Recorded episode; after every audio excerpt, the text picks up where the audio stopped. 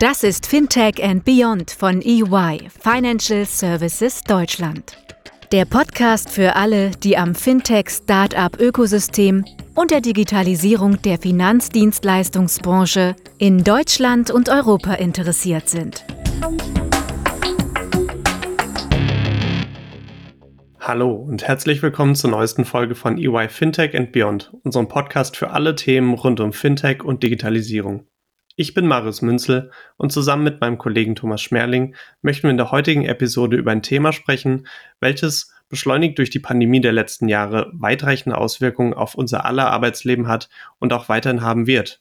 New Work. Vielen lieben Dank, Marius. Auch ein herzliches Hallo von mir an unsere Gäste und auch an unsere Zuhörer und Zuhörerinnen. Wir haben heute ein paar sehr spannende Gäste eingeladen. Das ist die Jacqueline Leis, Nadine Ibel und den Dr. Philipp Neute. Ähm, hier würden wir gerne uns dem Thema New Work nähern. Was ist New Work? Das ist als Buzzword durch die Medien gegeistert. Keiner weiß so richtig, was das ist. Ähm, das wollen wir heute ein bisschen mehr beleuchten. Corona hat in den letzten zweieinhalb Jahren so ein bisschen als Katalysator für die Digitalisierung ja, gedient äh, und ermöglichte es innerhalb kürzester Zeit, äh, Prozesse, Technologien bereitzustellen, um das Arbeiten aus dem Homeoffice zu ermöglichen. Ähm, das hat natürlich auch einen Impact auf die Mitarbeiter und Mitarbeiterinnen und sowie auch auf die Führungskräfte, die hier vom einen Tag von dem anderen quasi über Nacht gezwungen wurden, ihr Verhaltensmuster, ihre Denkweise, ihr Führungsverhalten und auch das Menschenbild und, und das Verständnis von Arbeit sowie auch die Aufbau- und Ablauforganisation neu zu denken, umzugestalten umzusetzen und auch zu reflektieren. Das wird heutzutage unter diesem Label New Work beschrieben und das würden wir gerne heute mit unseren Experten und Expertinnen diskutieren. Möchten daher ganz herzlich äh, unsere Gäste begrüßen. Ähm, Thomas hat sie ja eben schon genannt. Ähm, Jacqueline Leist, sie ist Referentin im Projektmanagement und Leiterin des Projekts New Work bei der Interversicherungsgruppe. Nadine Ibel ist äh, Innovations- und Transformationsberaterin bei der Provinzial Rheinland Versicherung AG und Dr. Philipp Nolte ist Head of Change Management bei der Roland Rechtsschutzversicherungs AG. Ich würde euch jetzt gerade nochmal bitten, euch ähm, in ganz kurzen Worten, euch und eu eu euer Unternehmen ähm, kurz vorzustellen. Jacqueline, würdest du gerne den, den Anfang machen, äh, Nadine und dann, dann Philipp anschließend. Ja, sehr gerne. Vielen Dank, Marius. Ähm, also Jacqueline Leist, genau. Äh, ich arbeite bei der Interversicherungsgruppe. Äh, wir sind äh, eine Versicherung mit Schwerpunkt auf die Krankenversicherung, haben aber auch eine Lebensversicherung ähm, und die Composite als Sparte, ähm, sind ein Unternehmen mit roundabout 1000 Mitarbeitern und äh, ja, stehen wie viele andere äh, seit Corona äh, ja ganz akut unter dem Druck oder unter dem Zugzwang. Äh, wie wollen wir New Work begegnen? Wie wollen wir das Ganze umsetzen? Und wie verändert sich eigentlich unsere Arbeitswelt? Ähm, ich selbst bin in der Organisationsentwicklung seit Anfang letzten Jahres tätig, ähm, habe aber die letzten Jahre schon immer Projekte geleitet, bisher eher im Kundenfokus und jetzt eben eher mit der Mitarbeiterperspektive. Ja, und äh, gestalte und setze da ganz fleißig um, wie wir uns da im Unternehmen aufstellen wollen. Äh, Nadine, machst du weiter? Super, danke dir, Jacqueline, sehr gerne. Ich bin äh, Nadine Ibel, äh, arbeite für die Provinzial. Die Provinzial ist zweitgrößter öffentlicher Versicherer. Wir haben einen Fokus auf ein regionales äh, Leistungsangebot. Das heißt, wir sind Schaden-Unfallversicherer, auch Lebensversicherer in den äh, Regionen Nordrhein-Westfalen, Rheinland-Pfalz, Hamburg, Schleswig-Holstein und auch Mecklenburg-Vorpommern äh, mit den verschiedenen Marken, die wir dort vertreten. Wir sind gut 6000 äh, Mitarbeitende und wie gerade schon gehört, ähm, an verschiedenen Standorten tätig. Von daher hat die Pandemie für uns die Zusammenarbeit sicherlich positiv beschleunigt was für uns gerade in dem Bereich Digitalisierung und Innovation, in dem ich selber tätig bin, ähm, ein ganz äh, wichtiger Impuls war. Ich ähm, persönlich engagiere mich sehr stark für das sogenannte Explorers Mindset. Kommen wir hoffentlich nachher auch noch zu, ähm, was sowohl äh, den Menschen als auch die Organisation in die ja, Möglichkeiten bringt, äh, sehr viel mehr aus Daten herauszuarbeiten, Dinge zu beobachten. Das konnten wir im Rahmen von New Work in den letzten Monaten, Jahren sehr viel tun. Ähm, von daher blicken wir auf viele spannende Erkenntnisse zurück, die wir heute anwenden können. Ich übergebe gerne an Philipp. Ja, besten Dank, Nadine. Äh, zu mir ganz kurz. Mein Lebenslauf äh, ist äh, so ein typischer Mosaik-Lebenslauf. Ich habe schon einige Dinge gemacht. Äh, was sich immer durchzieht, sind die Themen Innovation und Transformation. Und Transformation ist auch das, was ich jetzt seit drei Jahren bei Roland Rechtsschutz als äh, Head of Change Management mache. Da ist das eine Thema der Kulturwandel, das andere Thema ist die neue Arbeitswelt, also New Way of Work oder New Work. Ähm, in unserem Projekt Smart New Normal, wo wir die neue Arbeitswelt bei Roland Rechtsschutz gestalten. Roland Rechtsschutz ist ein Unternehmen, eine Versicherung, die als Monoliner bekannt ist, äh, in den Top 3 der Rechtsschutzversicherungen in Deutschland doch stark etabliert. Und wir haben darüber hinaus eine Roland Assistance und in der Gruppe sind wir so ungefähr 1300 Mitarbeiterinnen stark. Das heißt für Roland, wir sind äh, ein starker Mittelständler und äh, aber auch ausreichend wendig, um immer wieder neue Impulse zu setzen. Und das ist so auch meine Aufgabe, die ich sehe beim Roland, äh, immer wieder neue Impulse zu setzen und damit das Unternehmen voranzubringen. Vielen lieben Dank, Philipp.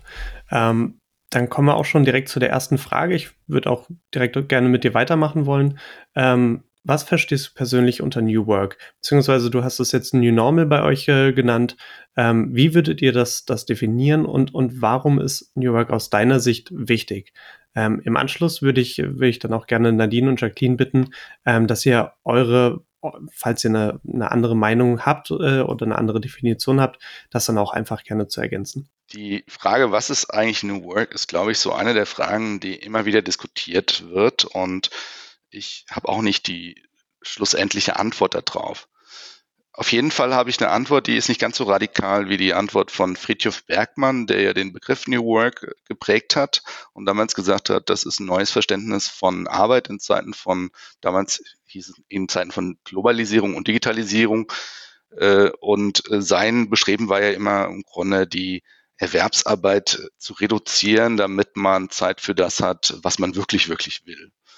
Ich bin da ein bisschen pragmatischer unterwegs, weil ich nicht der Meinung bin, dass wir erst auf diese Utopie warten müssen und auch gar nicht die Zeit darauf äh, verwenden sollten, dieser Utopie nachzueifern und dann am Ende dann doch nichts zu haben, sondern ich denke, New Work ist ein guter Ansatz, die Arbeit in den Unternehmen, in denen wir uns bewegen, in den Arbeitssituationen, in denen wir uns bewegen, nach den Menschen auszurichten. Und das ist eigentlich der Schlüssel. New Work heißt zuhören, zuhören, was die Menschen für gute Arbeitsbedingungen brauchen, wie sie gute Bedingungen äh, in ihrer Arbeit haben können. Da geht es um Führung, da geht es um Dinge wie Raumgestaltung, da geht es um Dinge wie Prozessgestaltung, da geht es vor allem um Werte, um Kompetenzen. All diese Dinge kommen zusammen und wenn Menschen in einer New Work-Umgebung tätig sind, dann geht das häufig einher mit mehr Zufriedenheit und mehr Selbstwirksamkeit. Und das sind genau die Ziele, die ich sehe, wenn wir über New Work reden. Zugegebenermaßen ist nicht ganz so utopisch, wie Friedhof Bergmann das damals in den 80ern formuliert hat, aber es ist ein Ansatz, der, glaube ich, die Re Realität sehr gut reflektiert und auch nicht so kommerziell, manche sagen dann, ja, das ist aber kommerzielle Sicht und warum bist du nicht äh, etwas, etwas ähm, freigeistiger vielleicht unterwegs? Warum bist du da so ähm, so, so nah an, an, an eine Situation, wo man vielleicht sagen könnte, naja, das ist vielleicht ein bisschen zu pragmatisch. Äh, doch ich finde, eigentlich mit diesem pragmatischen Ansatz können wir schon mal einen guten Schritt tun. Und wenn wir die Arbeitswelt nach den Menschen ausrichten und die Menschen fragen, wie sie denn gut gut arbeiten können, wie sie selber gut wirksam sein möchten und können, dann ist ein guter Schritt getan. Was es auf jeden Fall nicht ist, ist äh, Tischtennisplatten, Kicker aufstellen, Obstkörbe aufstellen. Das ist kein New Work, das ist äh, Schmuck am Nachthemd äh, oder Cargo-Kult, also Fassade.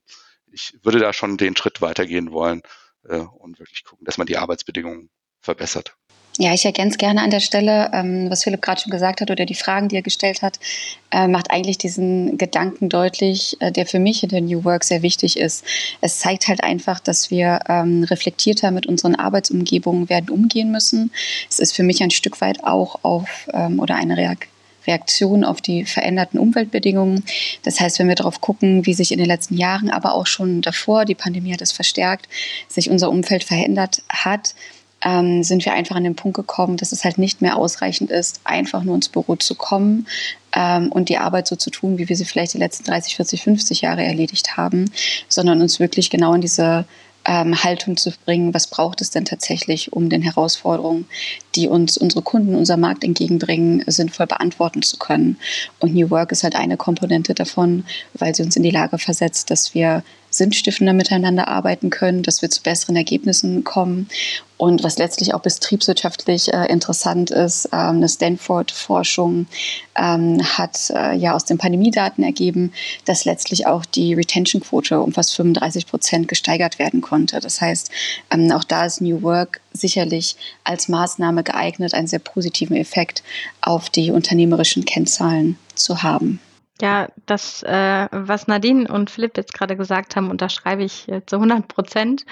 Ähm, ich glaube auch, äh, ja, der, der, der Gedanke New Work ähm, bringt zum ersten Mal oder also zumindest für mich greifbar zum ersten Mal in die Unternehmen ähm, das Verständnis, dass es keinen fertigen Zustand gibt. Also dass wir uns dauerhaft die Frage stellen müssen, arbeiten wir richtig miteinander? Wie können wir die Zusammenarbeit weiter verbessern? Welche Rahmenbedingungen muss ich für meine Mitarbeitenden schaffen, um alle möglichen Outputs zu maximieren. Jetzt nicht nur äh, tatsächlich den Geschäftszweck am Ende des Tages, natürlich äh, steht der betriebswirtschaftlich ganz weit oben, ähm, aber dass eben alle Messgrößen und alle Teilbereiche auch indirekt darauf einzahlen und wir nicht sagen können, wir setzen jetzt Maßnahme 2, 3 und 4 um und dann sind wir fertig, sondern dass das eben ein Kontinuum ist, in das sich eigentlich jedes Unternehmen begeben muss, meiner Meinung nach. Äh, vielen Dank dazu. Da hätte ich gleich noch mal zwei Zwischenfragen vielleicht. Ähm, das sind ja jetzt doch, ich nenne es jetzt mal sehr betriebswirtschaftliche Sichtweisen, die jetzt hier vorherrschen. Ähm, da wird mich mal eure persönliche Sichtweise ein Stück weit interessieren. Bedeutet für euch New Work, ich gebe meiner Arbeit einen Sinn oder Arbeit ist für mich sinnhaftig oder auch Teil meines Lebens, Teil meines Hobbys? Oder ist das immer noch die, die gängige Denkweise, die in vielen Köpfen vorherrscht, dass es Zeit gegen Geld? Ladies first. Vielleicht machen wir mit Jacqueline den Anfang. Vielen Dank, Thomas. Ähm, ich glaube, das ist so ein bisschen zweigeteilt. Ähm, also wenn ich jetzt ganz für mich persönlich sprechen muss, würde ich sagen, sind schon 70, 80 Prozent meiner Arbeit, die mich wirklich mit Freude erfüllen, die, weiß nicht, ob ich es als Hobby bezeichnen würde, aber da steckt viel Leidenschaft drin. Ähm, ich glaube aber auch, jetzt auch mit Blick auf unser Gesamtunternehmen, wir werden das nie bei allen erreichen. Und es wird immer Tätigkeiten geben, wo niemand morgens aufsteht und sagt, würde ich keinen Cent dafür bekommen, würde ich genau das tun. Ähm, ich sehe New Work da eher als Hebel dafür zu sorgen, dass die Menschen sich so wohl wie möglich mit der Tätigkeit fühlen, die sie da ausüben auch wenn das vielleicht nicht von purer Leidenschaft geprägt ist, sondern das drumherum, die Art und Weise, wie man mit Kollegen zusammenarbeitet, wie man wertgeschätzt wird für das, was man tut und auch den ähm, ja, Handlungsspielraum und die Selbstwirksamkeit, die Philipp eben angesprochen hat, innerhalb der Tätigkeit, auch wenn die originäre Tätigkeit äh, vielleicht nicht nur von Leidenschaft geprägt ist. Ähm, deswegen ja, ich glaube so und so und ich glaube auch, dass es sehr tätigkeitsabhängig ist. Also bei uns in der Versicherung jetzt zum Beispiel, ähm, ich komme selber aus dem Kundenservice und äh, ja, ich habe das gerne gemacht, aber ich glaube nicht, dass ich freiwillig morgens aufgestanden wäre und gesagt hätte, heute führe ich 100 Kundengespräche. Ich habe das trotzdem, also ich, ich habe den Sinn und Zweck in meiner Arbeit gefunden, ähm, aber als Hobby hätte ich das zu dem Zeitpunkt auf gar keinen Fall bezeichnet. Und ich glaube, davon gibt es einfach zu viel, als dass man ja so dieses New Work Märchen quasi zeichnen könnte. Ich mache da direkt gern weiter. Danke für die spannende Frage, Thomas. Ich hatte jetzt ein paar Minuten Zeit, äh, darüber zu reflektieren, als Jacqueline ihre Antwort formuliert hat. Mm, ich persönlich habe tatsächlich das große Glück, äh, dass ich machen kann, was mir extrem viel Spaß bereitet. Meine Aufgabe ähm, ist per se mit sehr viel Freiheitsgraden verbunden. Ich mache das jetzt gute sechs, sieben Jahre in diesem Zuschnitt. Und was ich feststelle oder wozu New Work in diesem Kontext hilfreich war, was ich sehr schätze, ist, dass ich einfach mit Menschen zusammenkomme, die sonst diese Freiheitsgrade nicht haben. Das heißt, ich kann einfach eine größere Wirksamkeit ähm, feststellen, weil ich vielleicht mit Kolleginnen und Kollegen zusammenkomme, die halt wirklich äh, ganz hart den Kundenservice jeden Tag ähm, für die Provinzial erledigen, ähm, da auch drin aufgehen, aber ansonsten vielleicht Schwierigkeiten gehabt hätten, in einem klassischen Setting an Workshops teilzunehmen, äh, einfach spontan in einen Austausch zu kommen.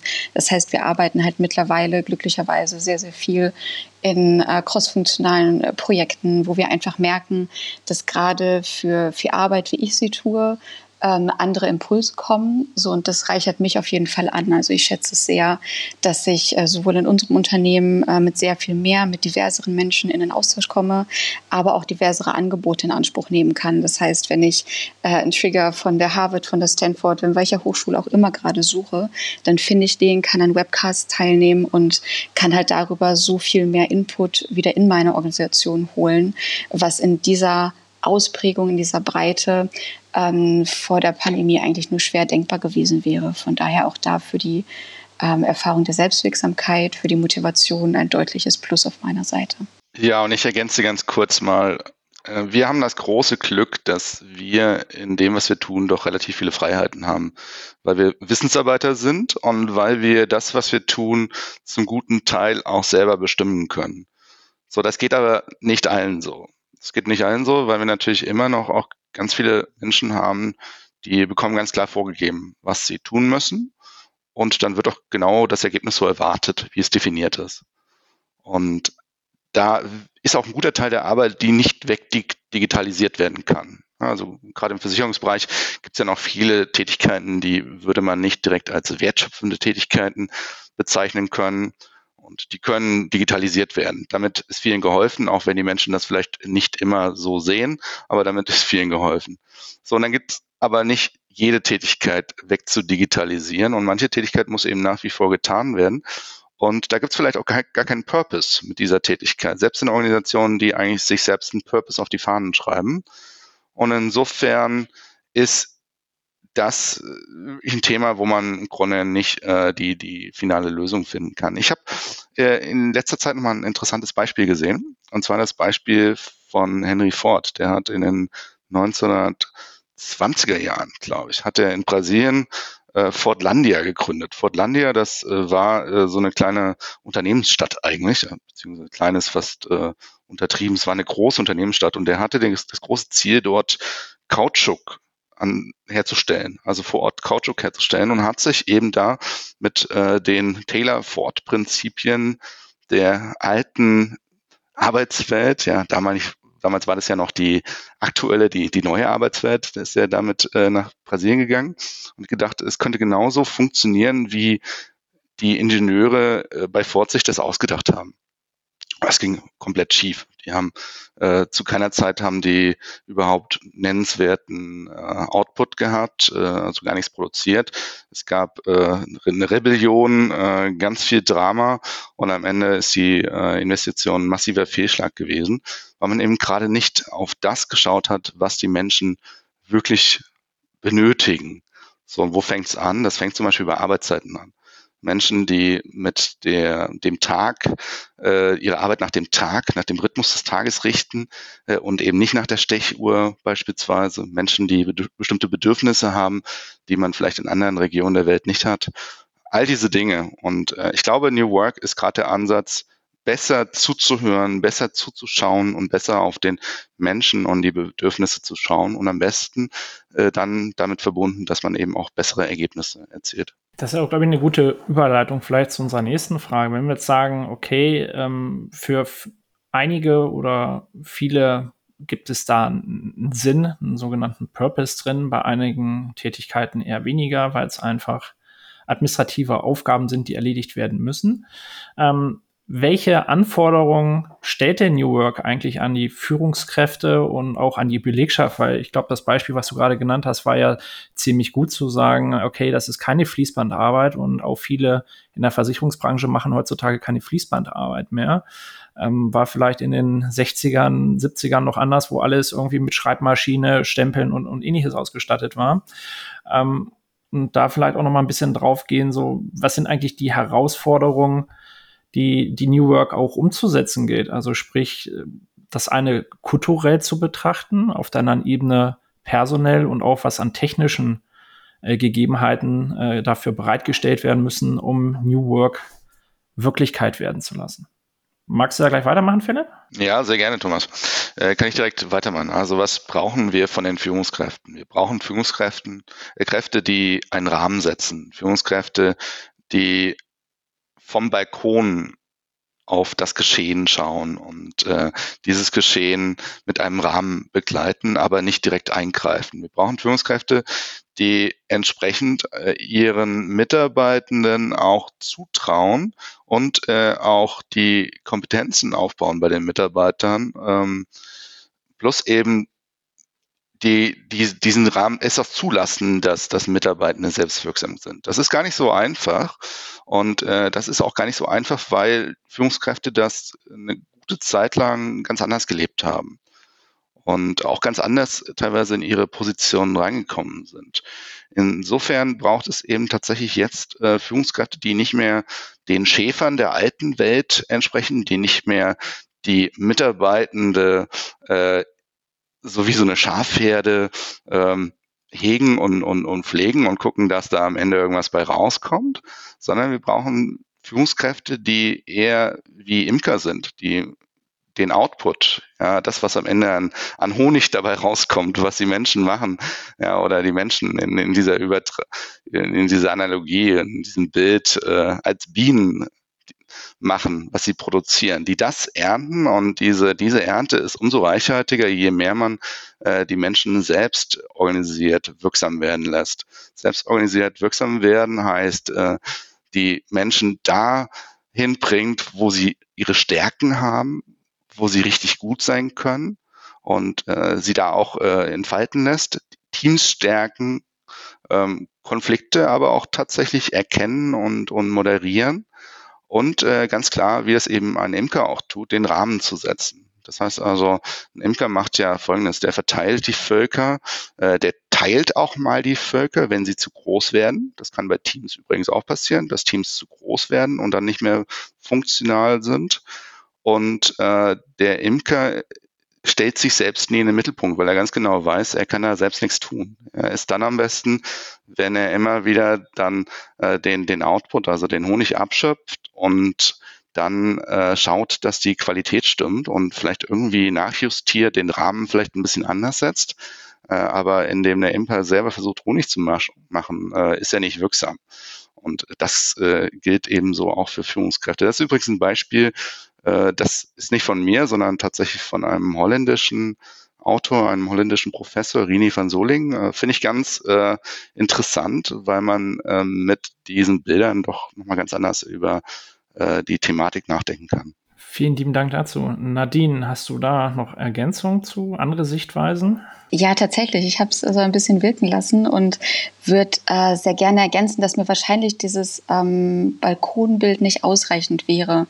Ähm, mir wäre wichtig, dass äh, Führungskräfte ähm, die Herausforderung angehen, dass ähm, theoretisch, wenn wir wollen, dass New Work gut funktioniert und wenn auch das Selbstorganisationsbild, was Philipp gerade für uns gezeichnet hat, gut funktionieren soll, dass es halt eine Wahrnehmung auf Augenhöhe gibt. Das heißt, äh, Mitarbeiter und Führungskräfte sind gleichberechtigt. Also vielleicht ist der Imker auch einfach Teil des Bienenvolks und haben aber einfach nur andere Rollen in dem, wie sie innerhalb der Organisation wirksam werden. Und ich glaube, dass da, wenn wir auf Führungsstile äh, schauen, ähm, die Führungskräfte vielleicht in den vergangenen Jahrzehnten erfolgreich gemacht haben, würde ich sagen, dass eine größere neue Herausforderung ist, dass Führungskräfte häufiger in die Verhandlungen einsteigen müssen, wenn wir von ähm, Menschen sprechen oder von Teams sprechen, die bestimmte Fähigkeiten durch ihre Ausbildung erworben haben, darüber, dass sie jetzt aber äh, in ihrem Bienenstock vielleicht mit anderen Bienen interagieren können, äh, sehen können, was es noch an Skills gibt, komme ich halt in äh, dieses T-Shape-Model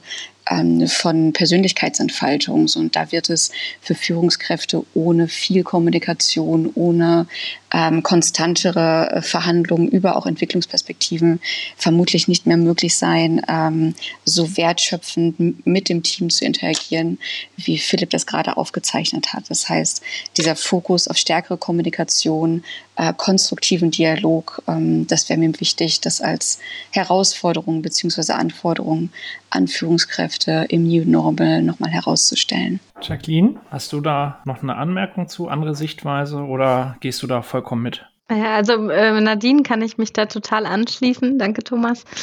Ähm, was mir, glaube ich, noch wichtig wäre in dem Kontext, äh, weil ich auch bei uns häufig noch sehe, dass da, dass wir da einfach Defizite haben, ist das Thema Fehlerkultur. Ähm, also die Führungskraft kann sich als einzelne, äh, ja, als einzelnes Glied einer Kette so sehr bemühen, wie sie möchte, wenn wir im Gesamtunternehmen und organisationsübergreifend äh, keine aufrichtige, offene Fehlerkultur leben ähm, weil die Freiheitsgrade, die wir Mitarbeitern einräumen wollen, diese ja eher coachende Rolle ja nur dann zum Tragen kommen kann, wenn uns tatsächlich gestattet wird, äh, Fehler zu machen und daraus auch zu lernen. Und ähm, ich erlebe häufig äh, ja so ein bisschen diese Erfolgsorientierung. Also wir berichten und erzählen nur von Erfolgen, wir feiern diese auch. Ähm, aber alles andere versuchen wir unter den Teppich zu kehren, weil irgendjemand könnte ja was Schlechtes über uns denken. Ähm, aber ja, der eigentliche Boost sozusagen kommt ja erst daher, dass wir Fehler teilen und andere die Fehler demnach vielleicht gar nicht machen müssen.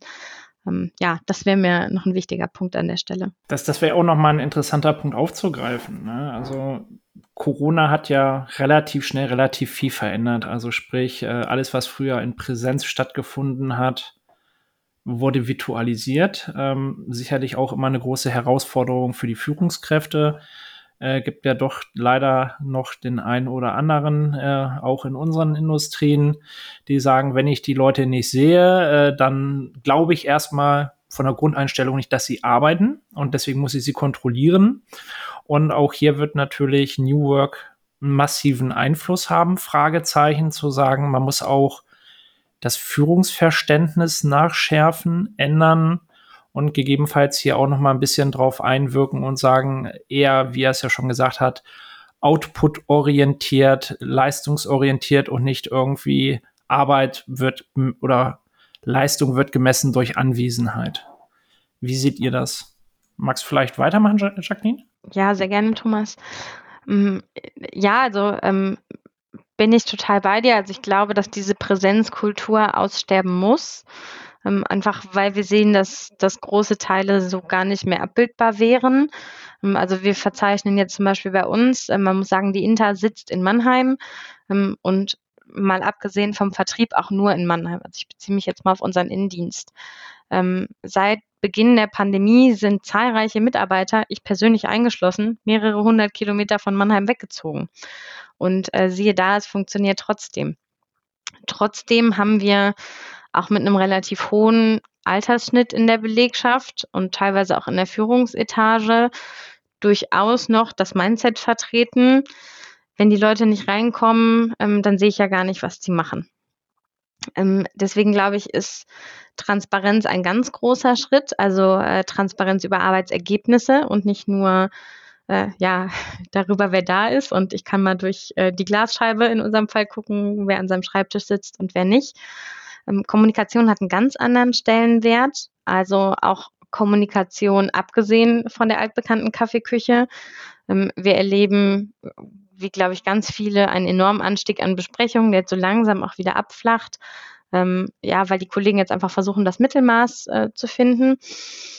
Aber ja, also meine These ist, wir, wir müssen hin zu Transparenz über Arbeitsergebnisse, weil nur dann ähm, einerseits die Führungskräfte eine gewisse Arbeitsgrundlage haben, aber auch das Team ein gewisses Grundvertrauen ja äh, gegenüber hat sozusagen. Ähm, weil zum Beispiel in den klassischen Servicebereichen, früher war es so Großraumbüro, ich bin durchs Zimmer gelaufen, ich habe gehört, wer telefoniert hat und wer wie telefoniert hat.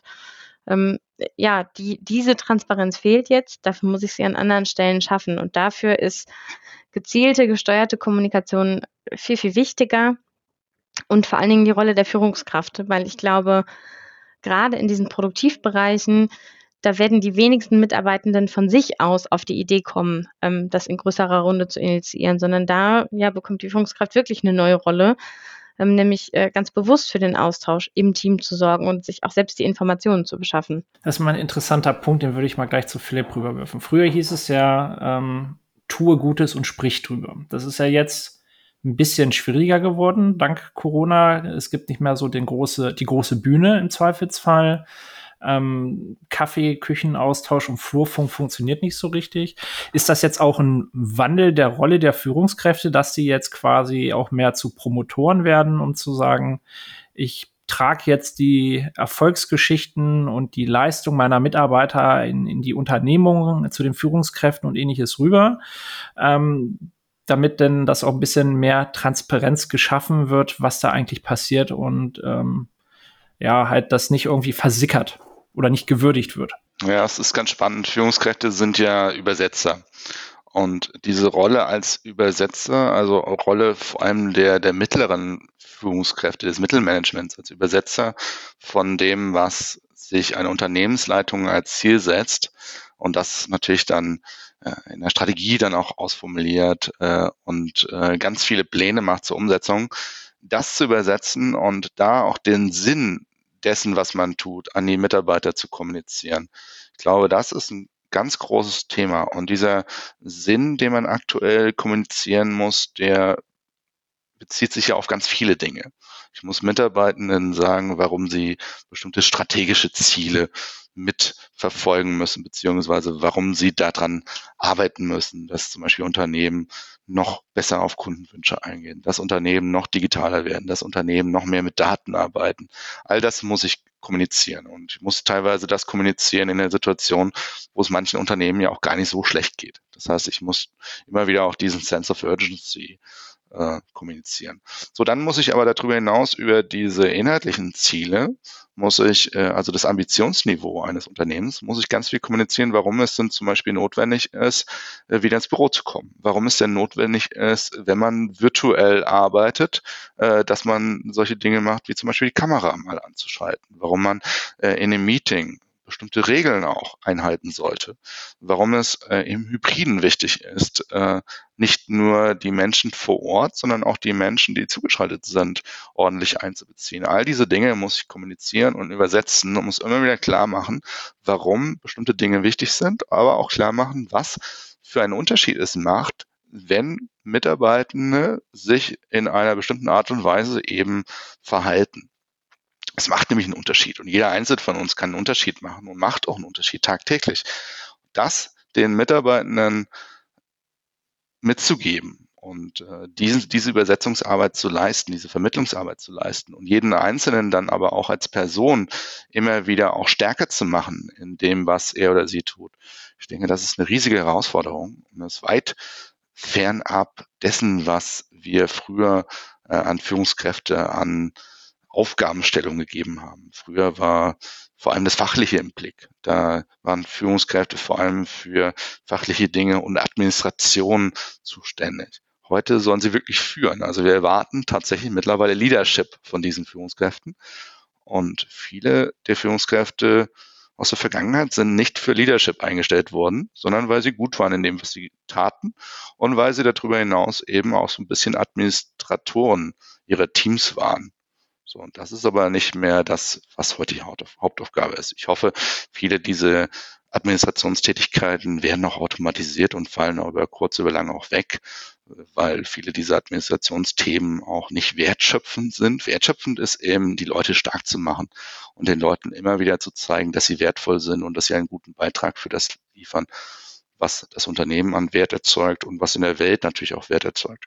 Absolut. Ich glaube, das sind extrem wichtige Themen. Ähm, aber das betrifft ja auch nicht nur die Führungskräfte, über die wir jetzt ganz viel geredet haben, sondern ja auch äh, den, den Mitarbeitenden natürlich selber. Ne? Also auch hier muss ich vielleicht die Art der Kommunikation ein bisschen nochmal nachschärfen, auch zu sagen, was transportiere ich an Nachrichten raus.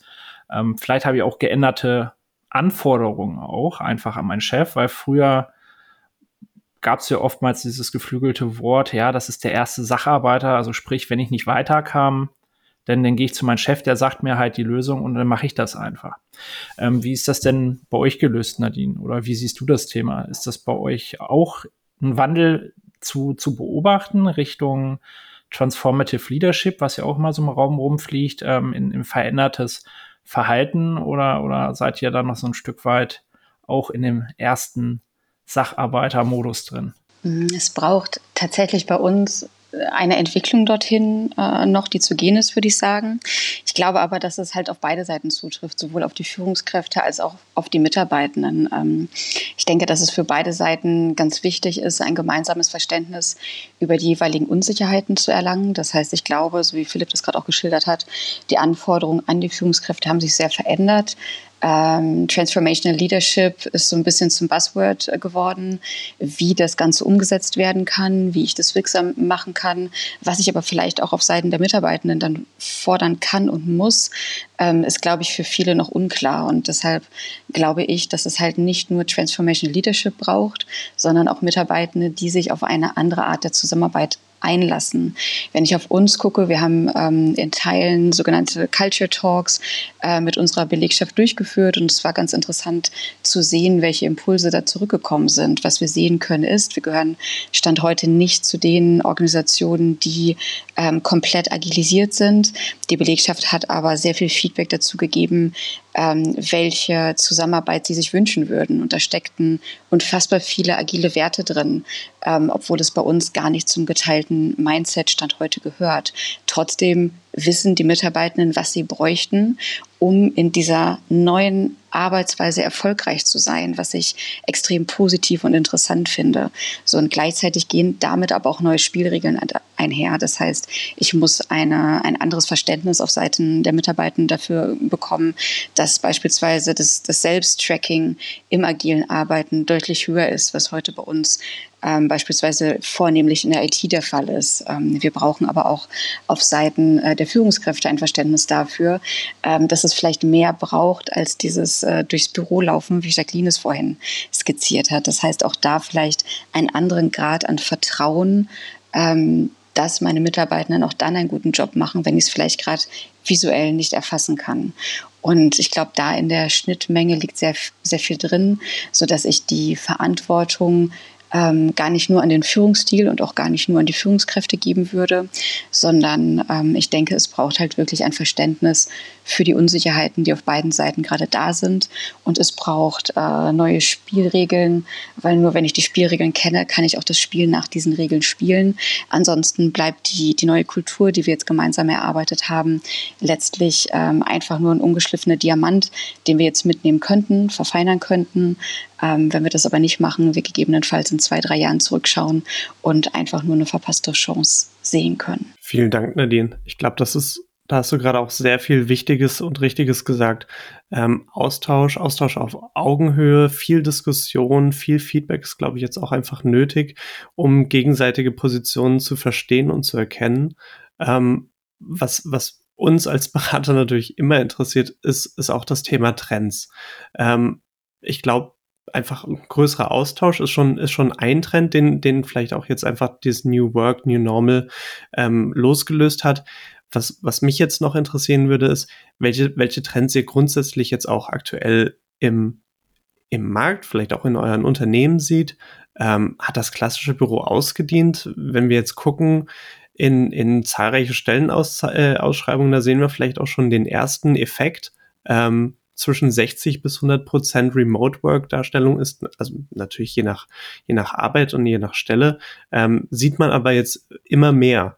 Ähm, hat damit das klassische Büro ausgedient?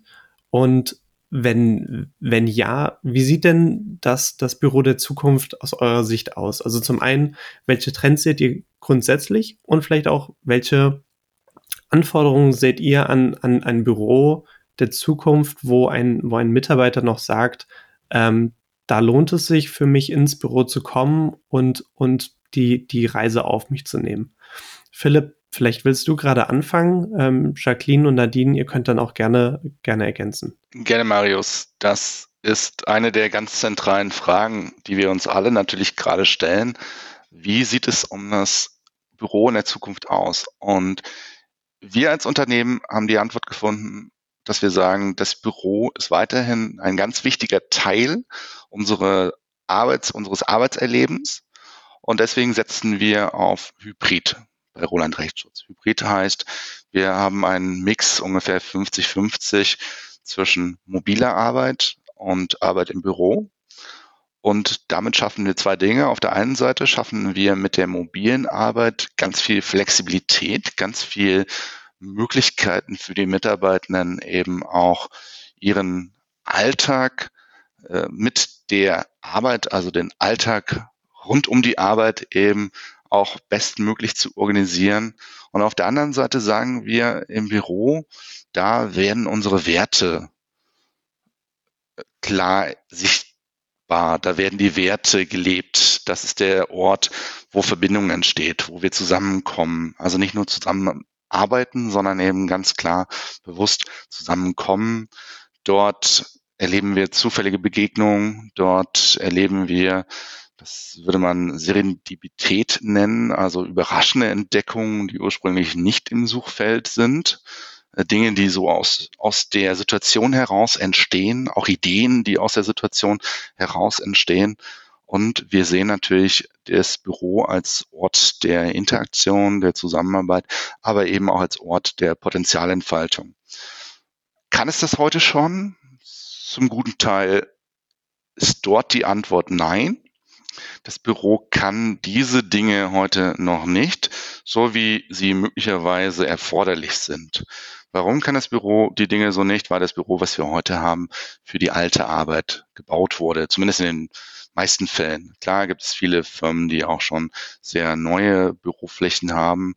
Äh, teilweise dummerweise sind diese Flächen gerade vor Covid neu gebaut worden ja, oder überarbeitet worden, dann sind sie heute auch schon wiederum äh, vielleicht nicht dem neuesten Anforderungsstand entsprechend. Aber ganz klar ist, die Büros, die wir in der Versicherungswirtschaft so kennen, äh, mit einer Zellenstruktur, die sind auf jeden Fall für den heutigen Zweck nicht mehr so wirklich geeignet. Also viel Einzelarbeit äh, in der Zelle, das ist nicht mehr die Wirklichkeit, sondern die Einzelarbeit, die Konzentrationsarbeit, die findet heutzutage häufig mobil statt, zu Hause in den meisten Fällen. Und wenn wir ins Büro möchten, wenn wir ins Büro kommen, dann möchten wir den Austausch, dann möchten wir Workshops, dann möchten wir Meetings, dann möchten wir Interaktion, kleine, große Zusammenkünfte, auch mal Zusammenkünfte, wo es nicht direkt äh, um ein Outcome geht, äh, die erstmal so ein bisschen vielleicht auch andere Dinge zulassen. All das soll das Büro leisten können und äh, das kann es zum guten Teil heute noch nicht. Das heißt, dieses Büro von heute muss sich weiterentwickeln. Äh, das Gute daran ist, wir werden zukünftig an vielen Tagen ein bisschen weniger Auslastung haben. Und äh, jetzt sollten wir die Fläche nicht einfach äh, weg nehmen und sagen, toll, dann, dann brauchen wir weniger Fläche, dann auch gleich weniger Miete und äh, damit haben wir Kosten gespart, sondern wir sollten ganz bewusst diese Fläche nutzen und äh, neue Nutzungsflächen schaffen oder neue Nutzungsmöglichkeiten äh, im Büro zulassen. Das heißt, die Fläche auch anders äh, nutzen, die Fläche umwidmen. Äh, vielleicht nicht eins zu eins, weil natürlich dann auch noch so Überlegungen wie Nachhaltigkeit mit reinkommen. Aber ich sehe da eine ganz große Chance, dass wir mit dem, was wir heute in den Büros haben, dass wir da äh, mit ein paar Änderungen sehr viel näher an dem dran sind, was Menschen für gute Zusammenarbeit vor allem benötigen. Ja, vielen, vielen lieben Dank, Philipp. Ähm, ich glaube, dass das Büro als Ort der Interaktion trifft es ganz gut. Ähm, und auch das, das Potenzial, wenn wir jetzt wirklich vom, vom physischen Büro der Zukunft reden, auch wie du gerade sagst, ähm, das Potenzial, weniger Auslastung oder unterschiedliche Auslastungen zu haben, ähm, heißt natürlich, ja, ich kann, ich kann Fläche anderweitig nutzen und ich kann es vor allem dazu nutzen, eben diese Interaktion zu, zu unterstützen, zu supporten und zu fördern. Ähm, Jacqueline, hast du, hast du auch noch mal eine Sicht, wie, wie aus, aus deiner Perspektive Büro der Zukunft aussehen kann? Was, was braucht es denn tatsächlich, um den Mitarbeiter, der jetzt frei oder relativ flexibel vielleicht auswählen kann, ob er von zu Hause oder im Büro arbeiten kann. Was braucht es denn, um ihn, um ihn wieder ins Büro zu locken, dass er sagt, das lohnt sich dann wirklich für mich? Was braucht es da? Ja, sehr gerne, Marius. Ähm, also mein liebstes Beispiel da ist unsere Innovationswerkstatt. Ähm, die haben wir letztes Jahr zwar noch unter Corona-Bedingungen ähm, aber eigentlich äh, sehr, sehr schön gelauncht, muss ich sagen. Ähm, das ist ein Bereich ähm, oder äh, ja vielmehr ein Gebäude, ähm, ja so fünf bis sieben Fußminuten von den Hauptgebäuden der Inter entfernt. Ähm, also man verlässt auch tatsächlich das äh, alte, altbekannte Büro ähm, und kommt da in ganz moderne, neu konzipierte ja, Begegnungsstätten. Ähm, also es gibt eine mini kleine Telefonzelle, falls doch mal äh, der super wichtige Anruf kommt, den man nicht verschieben kann. Aber ansonsten ist das quasi der Ort für Kollaboration. Ähm, und ich glaube, dass es genau das braucht. Ich habe zum Beispiel ähm, mit meinem App-Team, also ich habe noch ein relativ IT-lastiges Team ähm, aus Entwicklern letztes Jahr schon die Erfahrung gemacht, ähm, äh, sagen wir mal, in der IT ist jetzt die Lust nicht so wahnsinnig groß, wieder ins Büro zu kommen. Ähm, was schon in der Natur der Sache liegt, denn Programmieren lässt sich äh, alleine mit Ruhe super gut, verstehe ich auch. Ähm, aber immer, wenn ich zu Workshops eingeladen habe in dieser Innovationswerkstatt, war die Begeisterung schon groß. Einfach weil die Räumlichkeiten schon so einladend waren und weil klar war, wir machen heute was, das geht alleine nicht. Wir schaffen den Anreiz schon über ja, das Ergebnis, das Zusammenkommen und das Erlebnis quasi. Ähm, was ich ganz spannend fand, Philipp hatte äh, gerade ja umrissen äh, quasi 50-50 und ähm, äh, ja, in der Firma oder im Büro leben wir unsere Werte. Die Inter geht dann nochmal einen etwas ja, liberaleren Ansatz, möchte ich fast sagen. Ähm, wir haben tatsächlich die Möglichkeit, und das nutzen auch die allermeisten, ähm, nur einen Tag Präsenz pro Woche im Schnitt. Ähm, die restlichen vier Tage können mobil gearbeitet werden, immer in Abstimmung mit der Führungskraft. Ähm, aber bei den allermeisten wird das jetzt so der Fall sein. Ähm, wir haben auch tatsächlich teilweise Flächen ähm, jetzt abgegeben. Ähm, andere Flächen wiederum nutzen wir anders, um eben mehr Besprechungsräume, Meetingflächen zu schaffen. Aber wir stehen genau vor dem Problem. Ähm, mal abgesehen von der super tollen neuen Innovationswerkstatt haben wir halt viele Büroflächen, die genau alt konzipiert sind ähm, und müssen uns da jetzt so langsam rantasten, wie wir trotzdem Tagesgeschäft, aber eben auch diesen Grundgedanken der Begegnungsstätte, dass ich komme rein für meinen Teamtag oder für meinen äh, Meetingtag, ähm, ja, wieder mit der hybriden Welt verbinden. Ähm, und da bin ich auch schon sehr gespannt, wie wir das äh, ja meistern. Vielen Dank, Jacqueline. Ähm, ja, klingt auf, klingt auf jeden Fall spannend. Ähm, ich finde es auch sehr gut, äh, wie, wie ihr das dann tatsächlich löst, auch die, sage ich mal, die Eigenverantwortung dem, dem Mitarbeiter zu geben äh, Nadine, möchtest du vielleicht auch noch ergänzen, ähm, was ihr, was ihr bei euch seht ähm, oder was du vielleicht auch persönlich dir wünschen würdest für, für ein Büro der Zukunft? Ähm, vielleicht auch was, was für Trends du dir vorstellen kannst, die in den nächsten fünf Jahren vielleicht auch in dem, in dem äh, Kontext relevant werden. Mhm. Äh, gerne, Marius. Also bei uns ist es tatsächlich auch so, dass wir momentan mit einer 50-50-Regelung starten, was ich äh, an unserem Ansatz sehr spannend finde, dass wir auch da mit diesem in Anführungsstrichen Explorers Mindset an die Sache gehen. Das heißt, wir werden jetzt eine zweijährige Testphase bei uns durchführen, die ähm, ja fortlaufend in den Teams die neuen Formen der Zusammenarbeiten überprüfen wird. Das heißt, wir als Organisation stehen auch noch vor diesem Schritt, die Jacqueline und Philipp gerade beschrieben haben. Wir beginnen jetzt erst, unsere Flächen neu zu konzipieren, umzubauen und auch das wird ähm, beobachtend äh, begleitet. Das heißt, die Teams ähm, können ihre Flächen mitgestalten, können verschiedene Raumelemente, Raumkonzepte zunächst ausprobieren, um dann letztlich zu entscheiden, äh, in welcher Zusammenstellung sie das äh, letztlich dann für ihre finale Fläche so verwenden möchten.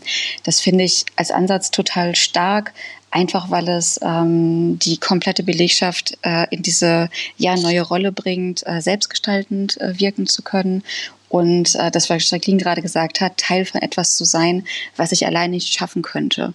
Und ich glaube, das ist, wenn ich mir was wünschen könnte, dann wäre es äh, wahrscheinlich genau das für Präsenzmeetings, dass Präsenzmeetings erlebbar machen, ähm, dass jeder einfach Teil von einer größeren Sache ist. Ich glaube, damit wir von dieser in Teilen auch sehr toxischen Präsenzkultur wegkommen, braucht es einfach ein neues Zielverständnis, warum wir denn zusammenkommen. Und da ist, glaube ich, dann auch letztlich die, die Ausstattung der Gebäude gar nicht so entscheidend. Wir hatten äh, an unserem Detmolder Standort beispielsweise auch Corona-bedingt einen äh, unfassbar wertvollen Workshop äh, auf einer Outdoor-Fläche, also wo einfach wild äh, Tische, Stühle, Bänke zusammengetragen worden sind und wir aber dann trotz Pandemie mit über 20 Personen einen guten Workshop machen konnten. So, und auch da denke ich, ähm, liegt halt ganz viel drin. Es liegt Kreativität drin, es liegt Selbstwirksamkeit drin. Und ähm, das würde ich schon sagen, ist ein Trend, den wir verstärken sollten, dass Menschen ihre Arbeitsflächen, Räumlichkeiten, Prinzipien selber gestalten können, ähm, um dann halt auch ja, bessere Ergebnisse und größere Ergebnisse zu erzielen, als wenn ich einfach nur in meiner Box sitze, äh, 9 to 5 reinkomme und halt nachher rausgehe und letztlich gar nicht erleben konnte, ob ich denn jetzt einen Beitrag leisten konnte oder nicht. Wenn ich, wenn ich darf, würde ich tatsächlich noch einmal ganz kurz was äh, reinwerfen, weil ich das ganz spannend finde. Ähm, dass es im Grunde ja immer darum geht, den Wert der Anwesenheit herauszuschälen und weiter zu stärken. Und wenn man mal über die Herkunft des Wortes Büro nachdenkt, dann kommt es aus den Klöstern des Mittelalters und bedeutete so viel wie das kostbare Schützen. Heute sind Dokumente und das, was wir im Büro so an physischen Dingen haben, gar nicht mehr so kostbar, sondern das Kostbare von heute sind die Mitarbeitenden und das Potenzial der Mitarbeitenden. Das zu schützen, das immer wieder auch zu stärken und das Potenzial herauszuschälen und dann eben auch wirksam zu machen. Ich glaube, da, dafür sind auch physische Büros extrem spannender Ort und müssen ihre Rolle noch finden. Und dann finde ich es aber ganz spannend, dass ja mittlerweile das Büro als gedankliches Konstrukt durchaus auch in der digitalen Welt einen Ort gefunden hat. Also es gibt schon Unternehmen, die haben äh, digitale Büroflächen. So Coco ist so ein äh, Tool, was das ermöglicht. Und ich denke, dass wir zum Beispiel mit dem Metaverse und all diesen Entwicklungen da noch viel mehr sehen werden. Das wäre jetzt ja schon fast ein, ein, ein super Schlusswort von Nadine und Philipp gewesen. ähm, wir sind ja schon ziemlich am, am Ende unserer Zeit angekommen, ähm, wollen deswegen das jetzt äh, noch mal kurz halten ähm, und noch mal kurz reingehen. So in, in zwei, drei Sätzen, was sind eure Top drei Key Learnings oder Lessons learned bezüglich New Work? Was sollte man tun? Was sollte man besser vermeiden? Und was wollt ihr persönlich noch dieses Jahr bewegen oder umsetzen? Ähm, dann fangen wir doch mit der lieben Jacqueline an, gehen dann zu Nadine und dann hat Philipp quasi das Schlusswort und dann sind wir auch durch für heute. Ja, sehr gerne, Thomas. Ähm, also mein erstes Learning ist, ähm, ja, New Work ist wesentlich mehr als Homeoffice und Flächenmanagement. Äh, damit hat es nämlich bei uns angefangen und äh, jetzt gerade kämpfe ich damit quasi den Begriff wieder zu erweitern. Äh, das zweite ist, äh, fragt die Betroffenen, denn ähm, ja, manchmal kommt man auch als Projektteam, ähm, egal wie sehr man sich bemüht, äh, überhaupt nicht darauf, mit welchen Herausforderungen die einzelnen Teilbereiche zu kämpfen haben, äh, wenn man sie nicht selbst fragt. Und das dritte ist äh, Transparenz. Äh, wir ändern so viel und wir erwarten äh, ja Zustimmung und Mitarbeit aus der Belegschaft. Äh, aber die Grundlage dafür ist, dass wir transparent machen, woran wir arbeiten. Und auch da das Thema Fehlerkultur, dass wir zugeben, dass wir vielleicht noch gar nicht wissen, wie der Output ist von dem, was wir umsetzen. Ähm, ja, aber dazu offen stehen. Äh, schöner letzter Punkt. Ich hätte das gar nicht besser sagen können. Mein erstes Learning war, dass man nicht nicht kommunizieren kann, auch wenn es ein äh, Klassiker ist. Aber genau diese Erkenntnis zu haben, dass man auch da vielleicht eher im agilen Mindset arbeiten muss, better done than perfect, äh, früh zu kommunizieren. Es ist äh, gerade für Mitarbeitende, die nicht in Projektgruppen zu New Work eingebunden sind, extrem schwierig nachzuvollziehen. Ähm, ansonsten, welche Entscheidungen getroffen werden, welche vielleicht neuen Regeln, Herausforderungen auf sie warten werden, wenn sie dann zurück ins, äh, ins Büro kommen. Und da denke ich auch, dass ähm, Kommunikation, Dialogangebote ein ganz äh, starkes Erfolgskriterium äh, für New, New Work sind.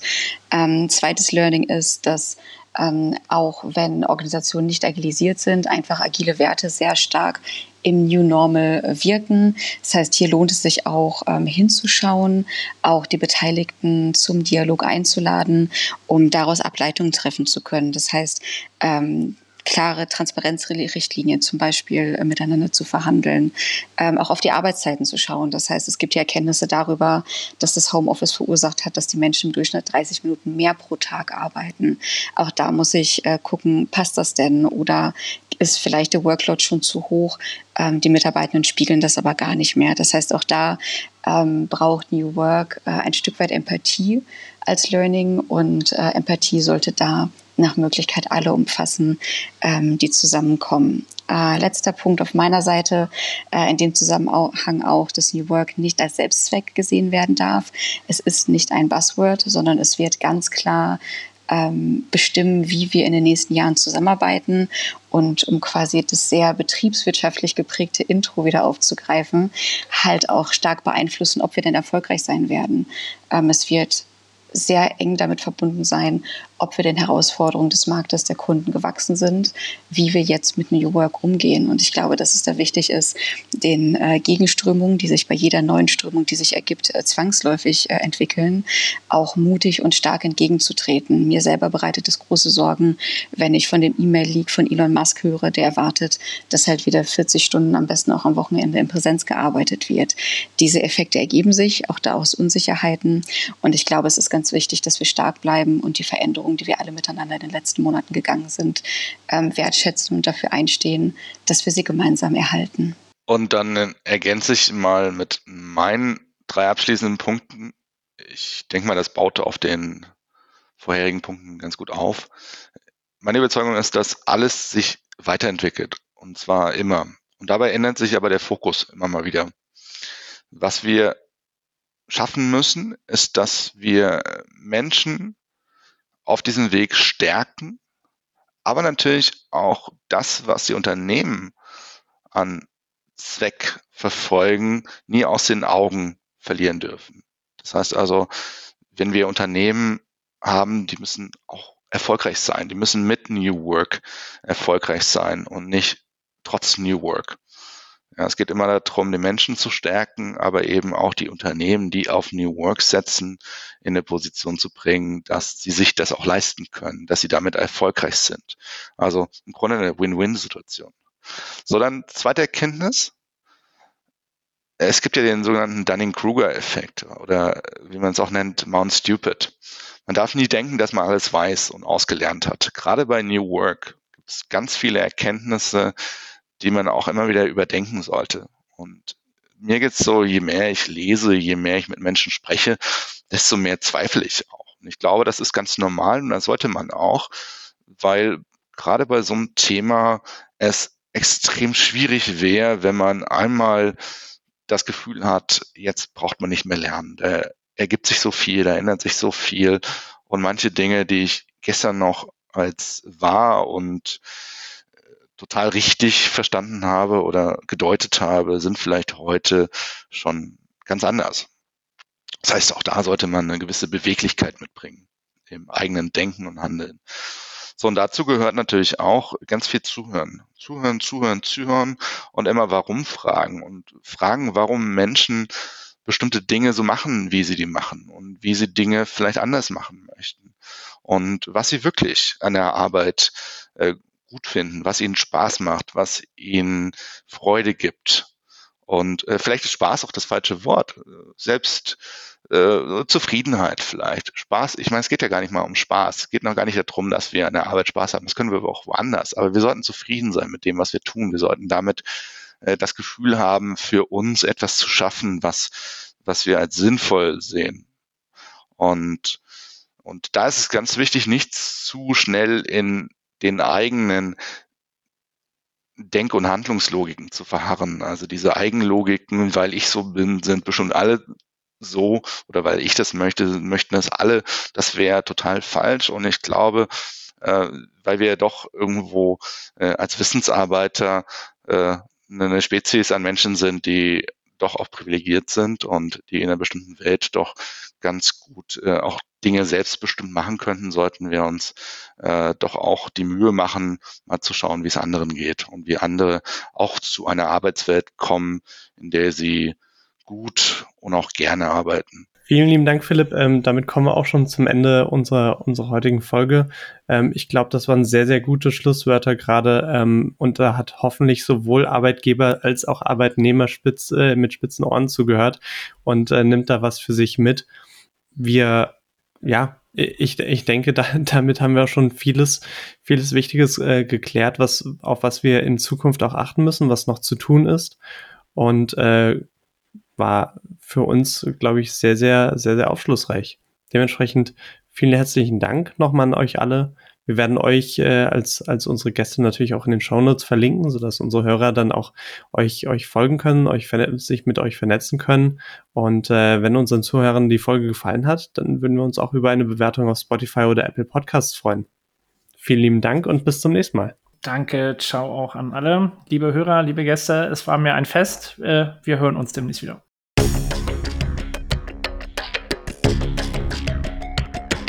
Das war Fintech and Beyond von EY Financial Services Deutschland. Ihr seid herzlich eingeladen, mit uns die Inhalte des Podcasts zu gestalten. Meldet euch einfach unter der E-Mail-Adresse eyfintechandbeyond.de.ey.com mit Feedback, Vorschlägen oder sonstigen Anregungen.